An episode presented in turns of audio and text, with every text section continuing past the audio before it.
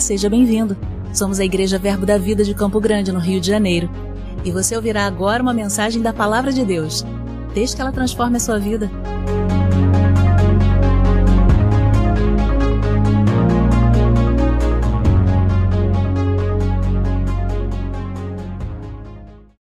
Aleluia, glória a Deus. Hoje nós vamos falar sobre um tema muito interessante, porque no último dia 31 de outubro, nós tivemos a comemoração de 506 anos da Reforma Protestante. Aleluia. Há 506 anos atrás, as marteladas de Lutero soavam para o mundo inteiro e ressoam até hoje, irmão. E por isso nós estamos aqui. E eu queria falar um pouco sobre isso com você. Sabe, durante muito tempo a igreja ela foi perseguida. A gente cantou aqui sobre o Coliseu, a gente cantou sobre os leões. A igreja passou por praticamente, praticamente do início, né, lá de Pentecostes, do início de tudo, até mais ou menos 400 anos, 300 e poucos anos, até o século IV, em perseguição. Toda hora se levantava um imperador romano maluco que queria perseguir a igreja. Mas, querido, sabe, a igreja ela permaneceu. E o pior, quanto mais se batia na igreja, mais ela crescia. Quanto mais se perseguia a igreja, mais ela se aumentava. Porque muitas pessoas, vendo a, a, a, a perseverança dos mártires, daquelas pessoas que morreram por Jesus ali, eles olhavam e falavam: caramba, eles não negam a esse Jesus nem em face da morte. Tem alguma coisa aí. Sabe, queridos, mas com o tempo a igreja deixou de ser perseguida, por assim dizer. É lógico que a perseguição não acabou, ela existe até hoje. Em alguns lugares nós temos igrejas sendo perseguidas. E é importante a minha a sua oração, a minha a sua, sabe, compaixão com os missionários, e se possível até mandar recursos para que eles possam também cumprir o ID de Jesus. Mas a igreja continua sendo perseguida em alguns lugares. Mas na maior parte dos lugares onde nós vivemos, no Ocidente principalmente, a igreja vive em paz. É lógico que os nossos valores têm sido atacados, os nossos é, coisas que nós defendemos, os nossos pilares, mas queridos, isso aí não é problema. A gente defende porque a gente tem o Espírito Santo, a gente tem a palavra e a gente vai ficar de pé, mesmo com todos esses ataques. A igreja é coluna e baluarte da verdade. Amém? Mas durante muito tempo ali, logo no início, quando acabaram as perseguições, aconteceu que a igreja entrou muitos pensamentos estranhos na igreja. Muitos pensamentos que não eram necessariamente bíblicos, necessariamente os ensinamentos de Jesus. E o que a reforma vem trazer não é algo novo, ela não vem destruir para construir algo novo. A reforma tem a intenção, tinha a intenção de retornar a verdades antigas, a verdades que haviam sido deixadas de lado, a coisas que são fundamentais, que a igreja não podia abrir mão. Amém? E a gente tem como ícone dessa reforma um monge, Martinho Lutero. Ele era um monge agostiniano. Martinho Lutero, queridos, ele, ele era filho de camponeses e ele queria, o pai dele queria que ele fosse advogado. Tem um monte de advogado aí que está agora seguindo a Jesus, correndo o chamado, né? Eu conheço alguns aí. Glória a Deus. Mas assim, nada contra advogado, tá, gente? Glória a Deus. Deus é, Deus, eles são bênção. Mas veja só, ele, o pai dele queria que ele fosse advogado. E a história nos conta que um dia, Martinho Lutero, com um amigo, vindo de uma farra, de uma noite de farra, de bebedeira, eles voltando a cavalo, eles pegaram uma chuva, mas uma chuva que nem aquela que deu no Rio de Janeiro alguns dias atrás, que o dia virou noite. Foi mais ou menos assim. E eles estavam voltando a cavalo e de repente um raio atingiu o amigo dele. E fulminou. E matou na hora. Aquilo impactou Lutero de uma forma que ele foi diretamente, deixou a advocacia e foi diretamente para um mosteiro e ele se tornou um monge agostiniano. Ele se tornou doutor em teologia e Por aí vai a história de Lutero. Mas o que é interessante é que, durante esses tempos de, de, dele ficar enclausurado, meditando sobre a palavra, estudando a palavra, Lutero relata que ele tinha uma agonia muito grande no coração dele. Porque ele via Deus como alguém cruel. Primeiro, ele não tinha certeza se ele ia para o céu. Porque não se sabia. Até então o pensamento era: olha, vai, vai, vai trabalhando aí embaixo, quando você chegar aqui a gente resolve se você entra ou não. É mais ou menos aí. Imagine a agonia. E Martinho Lutero, então, ele tinha verdadeiro temor ali, né? E uma agonia muito grande na vida dele, ao ponto de ele dizer que ele tinha ódio de Deus. Por quê? Porque ele não aguentava essa agonia de um Deus que cobrava, de um Deus que tinha uma justiça que se derramaria sobre ele de uma hora para outra. Até que um dia ele leu um texto, e esse texto mudou tudo. Vamos ler. É Romanos capítulo 1. Romanos capítulo 1. Glória a Deus. Aleluia. Romanos capítulo 1. verso 17. Aleluia, glória a Deus. Você achou? Diz assim: visto que a justiça de Deus se revela no Evangelho, de fé em fé, como está escrito: o justo viverá pela fé. Aleluia. Martinho Lutero diz nos seus relatos que naquele momento as portas dos céus se abriram para ele. E ele passou a entender que a justiça de Deus não era algo que Deus impunha sobre ele, mas era algo que ele oferecia para cada um de nós. E ele diz: Ora, não são as minhas obras que vão me salvar, é a minha fé que vai me salvar. Não é algo que eu faço, mas é o que ele fez porque o justo não é aquele que faz só boas obras. É lógico que nós faremos boas obras, nós fomos salvos para as boas obras, mas o justo é aquele que vive pela fé. Oh, aleluia. E por isso eu não preciso viver numa agonia. Será que vão me aceitar nos portões dos céus? Será que quando eu chegar lá vão deixar eu entrar? Não, pelo contrário, a fé é uma certeza no meu coração de que eu serei recebido na glória, de que eu tenho a entrada para os céus, de que eu posso ir na presença de Deus, porque o justo vive pela fé. Aleluia. Isso trouxe paz para o coração de Lutero. Isso trouxe paz. E a partir daí, a reforma prosseguiu.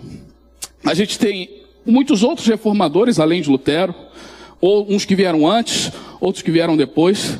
Mas, querido, eu acho que esse aqui é o ponto crucial. É o ponto crucial de tudo o que nós é, é, precisamos entender: que a partir da fé é onde nós nos relacionamos com Deus. Amém? Eu não vou aqui entrar em detalhes da história, mas eu queria trazer para você, na verdade, os pontos principais da reforma que nos ajudam a pensar, que nos ajudam a entender nosso, esse relacionamento com Deus que nós temos hoje. Amém? São os chamados solas. Então hoje eu vou entrar de sola. Glória a Deus, piada terrível. Terrível. Só consegui pensar nessa, só deu. Mas hoje eu vou entrar de sola.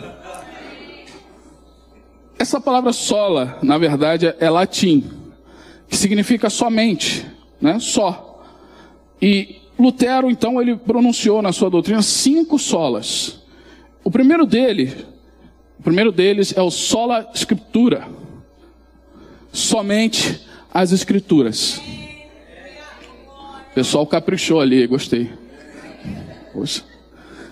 O que, que significa isso? Abra sua Bíblia comigo lá em 2 Pedro. É, 2 Pedro, capítulo 1. Segunda epístola de Pedro, no capítulo 1. Aleluia. O justo viverá pela fé. Aleluia. Versículo 20, 1 Pedro, 2 Pedro, perdão, capítulo 1, 20. Você achou? Diz assim: sabendo primeiramente isto, que nenhuma profecia da Escritura provém de particular elucidação, porque nunca jamais qualquer profecia foi dada por vontade humana. Entretanto, homens santos falaram da parte de Deus, movidos pelo Espírito. O que, é isso, queridos? Significa que o primeiro ponto que eu quero trazer para você é que somente as Escrituras são a nossa regra de fé e prática somente as Escrituras. Sabe, muita coisa entrou na igreja com o passar dos anos. A filosofia, por exemplo, a filosofia grega, ela entrou na igreja e se misturou com a história, principalmente o platonismo. Você já ouviu falar de Platão? Platão, ele dizia o seguinte: aquilo que nós vemos, que a gente está vendo, essa caixa, sabe, esse púlpito, telão, isso não é a realidade. A realidade é algo que está acima de nós, no mundo que ele chama de um mundo das ideias. E só pode ser alcançado pela razão. Você vira para o irmão que está ao seu lado e fala: E eu conheço. E eu conheço. O platonismo, quando entrou na igreja, ele passou. É, os, os, os, os doutores passaram a utilizar o platonismo para enxergar as escrituras. Então, o texto é, não é a realidade que nós vemos. O que está no texto não nos interessa. O que interessa é, uma, é um pensamento futuro, um pensamento acima, no mundo das ideias. Um, um, um pensamento espiritual que ninguém sabe, a não ser aqueles que conhecem a filosofia. E aí começou a separar a igreja de pessoas que são doutores, leigos e. Mas que não é isso. O que nós lemos aqui é a interpretação não é de particular elucidação. A Bíblia diz que existe a palavra de Deus, ela foi inspirada pelo Espírito Santo. Ela não pertence a um homem, não é um intérprete que vai me dizer. É o Espírito Santo que vai me revelar o que está na palavra. É o Espírito Santo que trouxe a palavra. E ela é sagrada por si só. A palavra de Deus, ela é santa, ela é sagrada por si só. Eu não preciso de uma outra regra me dizendo o que eu tenho que fazer. A palavra é suficiente para me dizer. Aleluia. Deus pode falar com você coisas que não estão necessariamente na Bíblia? Pode. Mas tudo que é revelação, tudo o que é palavra, tem que passar pelo crivo das Escrituras. Ela é a nossa regra. Sabe, deixa eu te dizer mais uma coisa. Tu, quando Deus foi criar os, o, o, o, os céus e a terra, como Deus fez? Ele fez através da sua palavra. Sabe, quando ele foi recriar o homem, através da redenção, ele fez através da sua palavra. A palavra se fez carne e habitou entre os homens. Querido, toda vez que Deus vai começar algo na minha e na sua vida, Ele começa pela palavra. Se você espera algo novo de Deus, vá para a palavra. Se você espera começar algo em Deus, vá para a palavra. Porque é a palavra que dá início, é a palavra que tem o poder, é a palavra que tem a força, é a palavra que tem a primazia, é ela que dá o pontapé inicial. Oh, aleluia. Tudo começa na palavra. Então nós não somos guiados por coisas externas, por filosofias. Nós somos guiados pela palavra de Deus. Aleluia. Eu não tenho nada contra a filosofia, tá, irmão? até leio, até estudo alguma coisa. Mas eu acho que há coisas que não se misturam. Eu tenho um colega de trabalho que ele não come, ele gosta de chocolate e ele gosta de coco. Mas se você tiver coco com chocolate, ele não come de jeito nenhum. Tudo bem, é, é, é a realidade dele, ele não gosta. Mas aí eu brincando com ele, eu falei, rapaz, eu te entendo. Eu gosto de, de café e gosto de macarrão, mas se juntar os dois eu não como de jeito nenhum.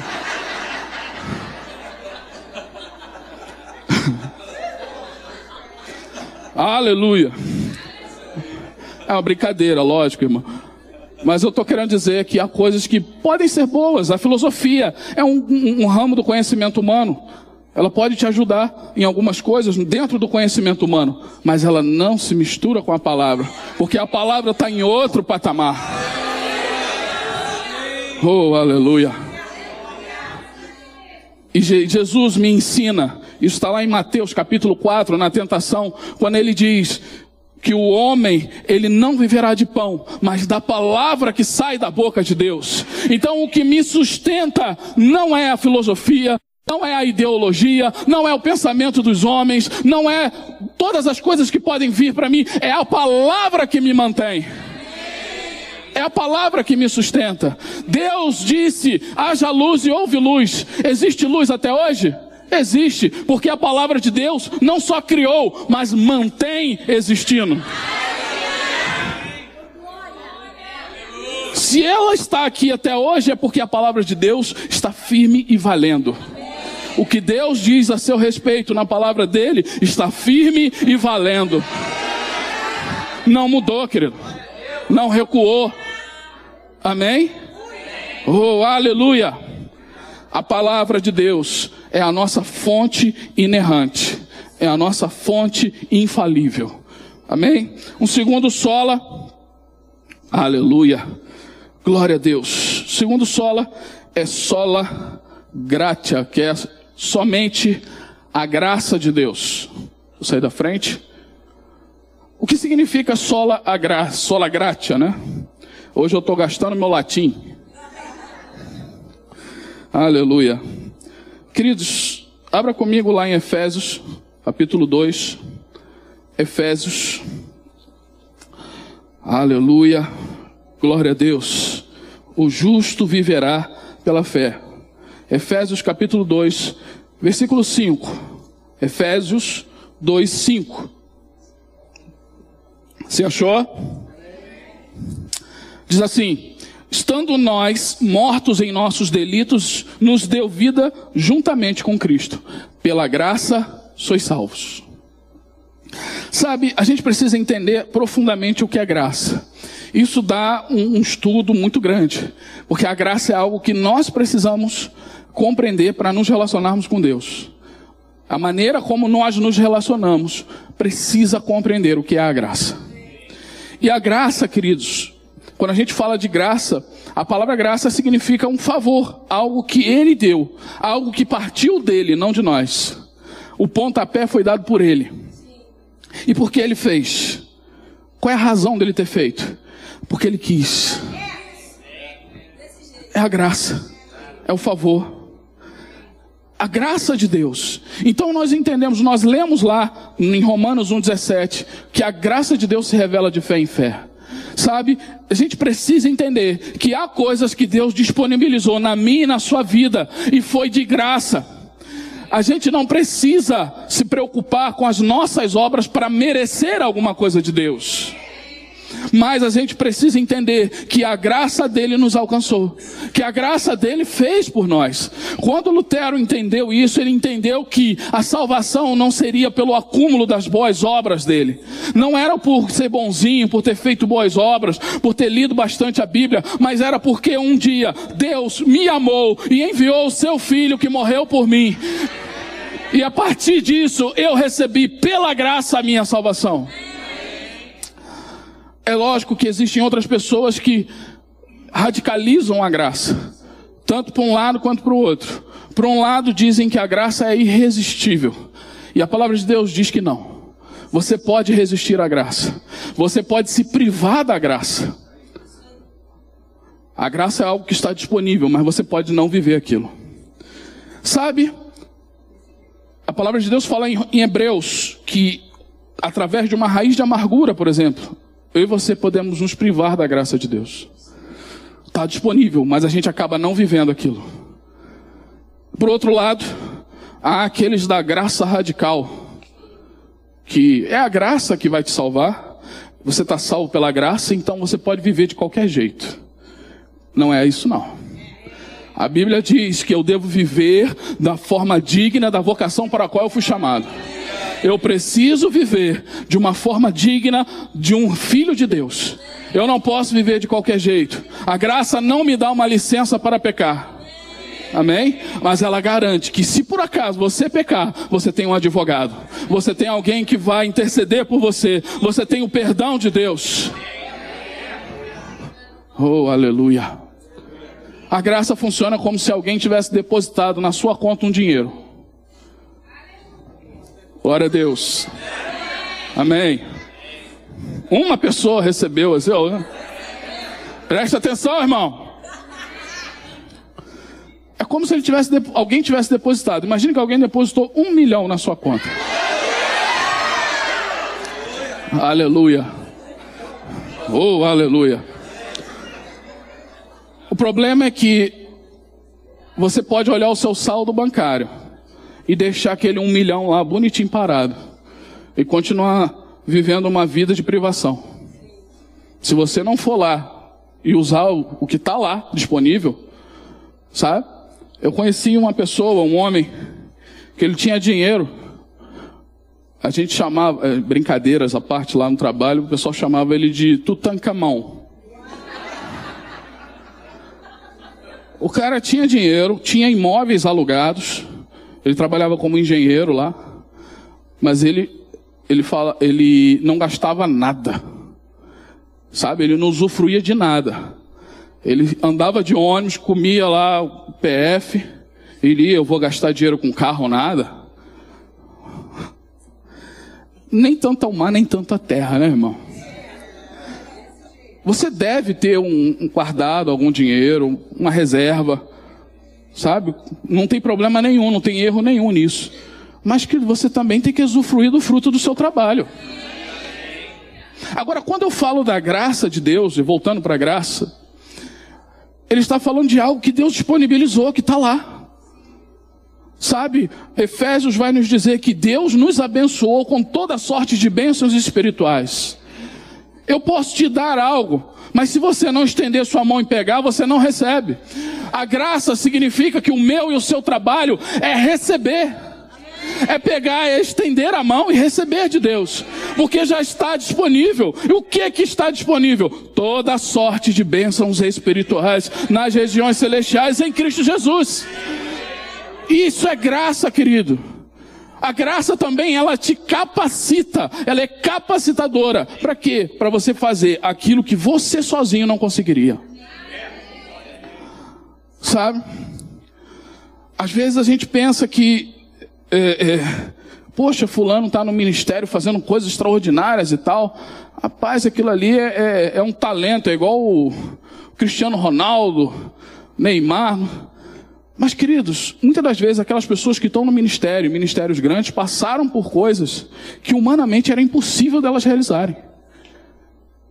Mas a graça de Deus, a graça de Deus, ela te capacita para fazer o que é impossível.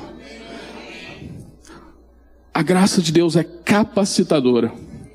E ela é suficiente. Paulo orava, sabe? Paulo era alguém muito perseguido. Porque os judeus, os, contra, os compatriotas dele, né, os israelitas, é, muitos deles, a maioria não aceitava a mensagem de Paulo, de que Jesus era o Cristo. Muita gente acredita que Paulo foi o apóstolo enviado para os gentios. Não, Paulo foi enviado para os judeus e para os gentios. Ele pregou para os judeus, né? Ele pregava, eles não queriam falar, quer saber? Vou para os gentios agora. Mas ele pregou para os judeus também. E ele passava por é, perseguições, várias tribulações. E uma vez Paulo orou, falando a respeito do tal espinho na carne. Gente, que só para resumir, que eu não vou explicar tudo, mas não é uma doença. E não era, sabe, outras coisas. O espinho na carne era um mensageiro de Satanás. E que fazia, que incitava aqueles judeus a perseguir Paulo. E Deus falando para ele, olha, e ele falando com Deus, Senhor, afasta de mim esse negócio. Sabe, afasta de mim. E ele, a Bíblia diz que ele orou três vezes e o Senhor falou para ele: a minha graça te basta. Significa que, Paulo, você já tem o que você precisa. Já está aí com você. Paulo, a minha graça é suficiente para você resistir. A minha graça é suficiente para você alcançar. A minha graça é suficiente para que tudo o que eu disse a seu respeito funcione, que seja realizado. A minha graça te basta. Então significa que na minha e na sua vida a graça dele nos basta. Eu e você temos a capacidade de realizar por causa da graça dele. Oh, aleluia. A graça nos basta. Amém? Tanto que em João, é, no, no livro de Tito, eu vou precisar abrir não, vou ler aqui, versículo 2, capítulo 11, oh, capítulo 2, versículo 11, diz, porquanto a graça de Deus, Tito 2,11, porquanto a graça de Deus se manifestou salvadora a todos os homens ela não é para alguns escolhidos, ela é para todos. A graça de Deus se mostrou salvadora a todos os homens. E ela também é capacitadora, ela também é suficiente. Amém? João 1,16 diz: Porque todos nós temos recebido da sua plenitude e graça sobre graça. Sabe, querido, é favor atrás de favor. É graça sobre graça. E quando você recebe graça, tem mais graça. E quando você recebe, tem mais. Porque é graça sobre graça. Aleluia. Glória a Deus. Aleluia. Vamos continuar, gente, senão não vai dar tempo. Aleluia. Próxima é sola fide. Aleluia. Que é somente a fé. O que, que é isso? O que, que ele estava querendo dizer? Nós lemos lá, Efésios 2,5. Mas Efésios 2, 8 e 9 diz o seguinte: Porque pela graça sois salvos mediante a fé. E isto não vem de vós, é dom de Deus, não de obras para que ninguém se glorie. Ele está falando que pela graça nós somos salvos mediante a fé. E o que, que é? Isso não vem de vós, mas é dom de Deus. O que, que é o dom de Deus? É a graça, a salvação. É dom de Deus. Porque tem gente que interpreta que a fé é um dom de Deus. Significa que alguns têm, outros não. Está errado isso aí. Todos nós podemos ter fé. Todos nós podemos ter. Deus nos dá, quando nós recebemos Jesus, uma medida de fé. Mas todos nós podemos ter fé. Agora, ele está dizendo que a fé funciona como um intermediário como se fosse uma moeda de troca. Lembra da conta bancária com um milhão? Oh, aleluia. Receba. Oh, aleluia. A fé, querida, é o cartãozinho para você sacar. A fé é a senha, vamos dizer assim, que hoje em dia nem cartão precisa mais. Amém? Pela graça nós somos salvos, mas é mediante a fé. E Paulo deixa claro que não é por obras. Senão eu poderia dizer: não, não foi Jesus que me salvou, fui eu. Eu fiz boas obras, eu ajudei as pessoas, eu fiz isso, fiz aquilo outro. Fui eu que me salvei. Mas ele diz: não. Não é por obras, para que ninguém se glorie. A glória é dele. É pela fé. E pela fé eu recebo. Oh, aleluia. E nós conhecemos, e tem um, se tem um assunto que essa igreja conhece, é fé. Ah, meu irmão. A gente come fé com farinha. Não, aqui é fé com farinha, café da manhã, no almoço. Oh, aleluia. Aleluia. Paulo em Romanos capítulo 5, versículos 1 e 2. Eu vou ler aqui rapidamente. Romanos 5, 1 e 2 diz: Justificados, pois, mediante a fé, temos paz com Deus por meio de nosso Senhor Jesus Cristo, por intermédio de quem obtivemos igualmente acesso pela fé a esta graça, na qual estamos firmes e gloriamos-nos na esperança da glória de Deus. O que, que ele está dizendo, querido? Nós, pela fé, temos acesso a essa graça. Como é que eu acesso à graça de Deus? Pela fé. E o que é fé? Hebreus 11, 1. Você conhece. A fé é a certeza daquilo que esperamos, é a prova daquilo que nós não vemos. A fé é uma certeza de que, ainda que eu espero, eu já tenho hoje. Amém? Essa palavra certeza é o termo grego rupostasis, que, que era o mesmo termo utilizado em documentos de propriedade. Significa que você é como se fosse a escritura do imóvel. Você tem a escritura, está lá no seu nome. E eu digo, eu uso esse exemplo sempre que eu falo de fé. Se você tem uma escritura de um terreno na Bahia, no seu nome, você precisa ter, estar pisando na Bahia, estar lá, para ele ser seu? Não. Por quê? A escritura já diz que é seu. A fé funciona da mesma forma, querido. Quando a escritura diz que é meu, é meu, ainda que eu ainda não tenha visto, ainda que não tenha se materializado, aquilo já é meu, porque pela fé eu recebo pela fé, a graça de Deus eu recebo. Amém? Isso é fé. E a fé consiste em ouvir com os ouvidos e falar com a boca, crendo no coração. Eu ouço a palavra, eu creio no coração e eu falo com a minha boca. Significa, queridos, que eu vou alcançar essa graça baseado principalmente naquilo que eu creio que eu falo. Aleluia. Você acha que a reforma não foi importante? Pela fé. Pela fé nós recebemos. Nós fomos justificados pela fé. Paulo deixa claro isso. E o que é ser justificado? É ser chamado de justo, considerado justo.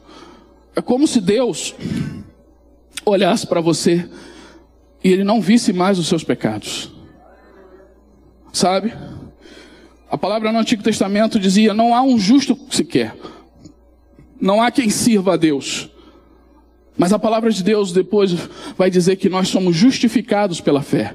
O que significa que, isso está lá em 2 Coríntios 5, 21, aquele pois que não conheceu o pecado, Deus o fez pecado por nós, para que através dele nós fôssemos feitos a justiça de Deus. Ou seja, eu e você podemos estar diante de Deus e declarados como justos, não por aquilo que nós fizemos, mas por aquilo que Jesus fez por nós. Ele nos justificou, ele nos tornou justos. Nós não éramos, mas agora somos, porque ele nos justificou. E pela fé eu recebo essa justiça. Pela fé, essa justiça se manifesta na minha vida. Aleluia. A justiça de Deus, irmão, não é algo que a gente pensa assim. Muitas das vezes no, no, no meio evangélico está aquele pensamento de que a justiça de Deus é Deus, sabe, batendo, quebrando, destruindo. Olha, Deus entra com justiça naquela pessoa lá. É o revenge gospel que eu chamo. A pessoa pisou no calo e ele fala, Senhor, faz justiça em. Ele quer que a pessoa seja vingado, Deus como vingador. Não, querido, não é isso. A justiça de Deus se manifesta para salvação. A justiça de Deus, ela não é imposta, como eu já disse, ela é oferecida. Ela pega o pecador que estava longe e transforma em filho de Deus, justo, limpo, purificado. É isso que a justiça de Deus faz. Então a gente tem que parar com esse negócio de achar que a justiça de Deus é a vingança dele. A justiça de Deus é a salvação dele. Eu e você fomos feitos justiça de Deus. Aleluia. Oh, aleluia. E como é que o justo vive? Pela fé. E o justo viverá pela fé. Não é, não são as minhas obras que me tornam justo, é a minha fé. Agora, as minhas obras devem demonstrar minha fé. É isso que Tiago deixa claro. Não adianta eu dizer que tenho fé em Jesus Cristo e ficar e viver praticando as obras do diabo. Eu tenho fé em Jesus. Pode ser que eu ainda tropece. Eu não estou falando aqui a impecabilidade. Não existe isso. Eu creio em Jesus. Pode ser que eu peque ainda. Mas se pecar, temos um advogado para com o Pai. Jesus Cristo justo. Ou seja, eu posso me arrepender, eu posso mudar de direção e continuar de pé diante de Deus como justo. Eu sou justo, não por aquilo que eu fiz, mas por aquilo que Jesus fez por mim. Amém? Aleluia, glória a Deus. Vamos para o próximo. Mais um. Oh, aleluia. É solos Cristos. Somente Cristo. Primeira, deixa eu ver aqui. 1 Timóteo, capítulo 2, versículo 5. 1 Timóteo, capítulo 2, versículo 5. Aleluia. O justo vive pela fé. Aleluia. 1 Timóteo 2,5, ele diz: Você achou? Porquanto há um só Deus e um só mediador entre Deus e os homens, Jesus Cristo, homem. O que, que ele está me dizendo, queridos? Que da mesma forma que há um só Deus, há um só mediador. E a reforma traz isso de volta. A mediação não é através de outras pessoas. A mediação não é através de outras entidades ou outros entes. Mas a mediação é somente por Jesus Cristo. Ele é o mediador. A palavra mediador aqui, deixa eu só mostrar para vocês, é uma palavra usada para descrever alguém que intervém entre duas partes para restaurar a paz, a amizade, para ratificar um, um pacto, uma aliança, um contrato, ou um intermediário, alguém que vai se colocar ali no meio. E o que está dizendo ali? Que Jesus Cristo é o nosso único mediador. A nossa aliança é através de Jesus Cristo. É por intermédio dele. Não existe outro. É isso que a palavra me diz. Amém? Não há outro é Ele, é só Jesus. Por quê, queridos? Porque se de um lado havia Deus, estava Deus, e do outro a humanidade que ofendeu esse Deus, e esse, esse Deus tinha que derramar juízo e ira sobre essa humanidade, mas Jesus se coloca no meio. Oh, aleluia. E a Bíblia diz que o castigo que viria sobre mim, sobre você, ele recebeu. Ele entrou no meio e recebeu esse castigo. A palavra de Deus vai dizer lá em Isaías, Isaías 53, versos 4 a 6, diz: Certamente Ele tomou sobre si as nossas enfermidades e as nossas dores levou sobre si. Nós o reputávamos por aflito, ferido de Deus e oprimido, mas ele foi transpassado pelas nossas transgressões e moído pelas nossas iniquidades. O castigo que nos traz a paz estava sobre ele, e por suas pisaduras fomos sarados. Versículo 6: Todos nós andávamos desgarrados como ovelhas, cada um se desviava pelo seu caminho, mas o Senhor fez cair sobre ele a iniquidade de nós todos. Ele se colocou no meio. Ele se colocou, é o que a Bíblia chama de se colocar na brecha. Havia uma brecha entre Deus e as pessoas. Ele se coloca no meio e aquele castigo ele recebe no meu e no seu lugar. Ele é o mediador. Ele se colocou no meio. Agora, ele não se colocou no meio só para receber o castigo, mas também para ligar as duas partes. Aqueles que estavam separados e longe, ele trouxe para perto. Aleluia. Por isso que a palavra de Deus vai nos dizer em Atos, capítulo 4, versículo 12: E não há salvação em nenhum outro, a não ser em Jesus. Porque abaixo do céu não existe nenhum outro nome dado entre os homens, pela qual importa que sejamos salvos. Somente Jesus é o mediador e somente pelo nome de Jesus podemos ser salvos e receber a graça de Deus. Jesus é aquele que nos dá o acesso à graça. A palavra de Deus deixa claro que todo aquele que invocar o nome do Senhor será salvo. O nome de Jesus, se você invocar, você será salvo. Se você crer no seu coração que Ele ressuscitou dos mortos e confessar com a sua boca que Ele é o Senhor, você será salvo. Porque só há um mediador entre Deus e os homens: Jesus Cristo. Aleluia. Além disso, abra comigo em 2 Coríntios, capítulo 1. 2 Coríntios, capítulo 1. Aleluia.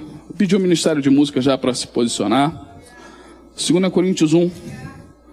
2 Coríntios capítulo 1, verso 20. Aleluia. Glória a Deus. O justo viverá pela fé. Você achou? Preste atenção. Ele está falando a respeito de Jesus. E quando ele diz a respeito de Jesus, ele diz: Porque quantas são as promessas de Deus, tantas elas, todas elas, né, tem nele o sim. E por quanto também por ele o amém, para a glória de Deus, por nosso intermédio. Por nosso intermédio. O que, que ele está dizendo? Tantas quantas forem as bênçãos de Deus, as promessas de Deus, tem em Jesus o sim. E se você está em Cristo, você tem o sim. Você já tem o sim da parte de Deus. Todas quantas forem as promessas de Deus na sua vida, por causa de Jesus, você tem o sim. Oh, aleluia. Mas não só o sim, e por ele o amém. Assim seja. Sim, tantas quantas forem as promessas de Deus, nós temos o sim da parte dele. Porque ele é o nosso mediador. Porque ele estava, nós havia uma brecha, ele se colocou nessa brecha. Recebeu o nosso castigo, nos deu a sua vida e nos ligou com Deus novamente. Só há um mediador entre Deus e os homens: Jesus Cristo. Aleluia. Só mais uma. O último sola. Que é só lhe deu glória. Aleluia. Somente, glória somente a Deus. Sabe, queridos, pode ficar de pé. Tudo isso é para a glória de Deus. Ele pegou você, ele me pegou do império das trevas e nos trouxe para um reino de amor e justiça, para o seu reino, para que ele seja exaltado. Sabe, Deus não é exaltado com doença. Deus não é exaltado com tragédia. Às vezes tem uma tragédia aí, o pessoal falando, é Deus fazendo. Deus não se exalta desse jeito. Deus se exalta quando um pecador recebe Jesus, quando aquele que estava perdido vem para a luz. Assim Deus é exaltado. Ele é exaltado quando alguém que está enfermo é curado. Ele está exaltado quando aquele que está num, na pobreza, na miséria, recebe a provisão. Aí é Deus é exaltado. E eu acho interessante como o apóstolo Paulo, no livro de Romanos, ele está falando sobre a salvação. Ele vai falar sobre a questão do, do, de Israel e tudo mais. E quando ele olha para todo esse plano de Deus que se realizou, para todos esses, essa, é, é, a salvação de Deus que chegou a todos os povos, tanto judeus como gentios, todos nós, quando ele olha para isso tudo, o que ele faz é louvar o Senhor com um cântico. Ele vai dizer, Romanos capítulo 11, verso 33: Ó profundidade da riqueza, tanto da sabedoria como do conhecimento de Deus Quão insondáveis são os seus juízos e quão inescrutáveis os seus caminhos. Quem, pois, conheceu a mente do Senhor? Ou quem foi o seu conselheiro? Ou quem primeiro deu a ele para que dele venha a ser restituído? Porque dele, por meio dele e para ele são todas as coisas. A ele, pois, a glória eternamente. Amém. Aleluia. Somente a Deus a glória. Não a homens, não a instituições. A Deus a glória. Amém? Feche seus olhos, vamos adorar o Senhor.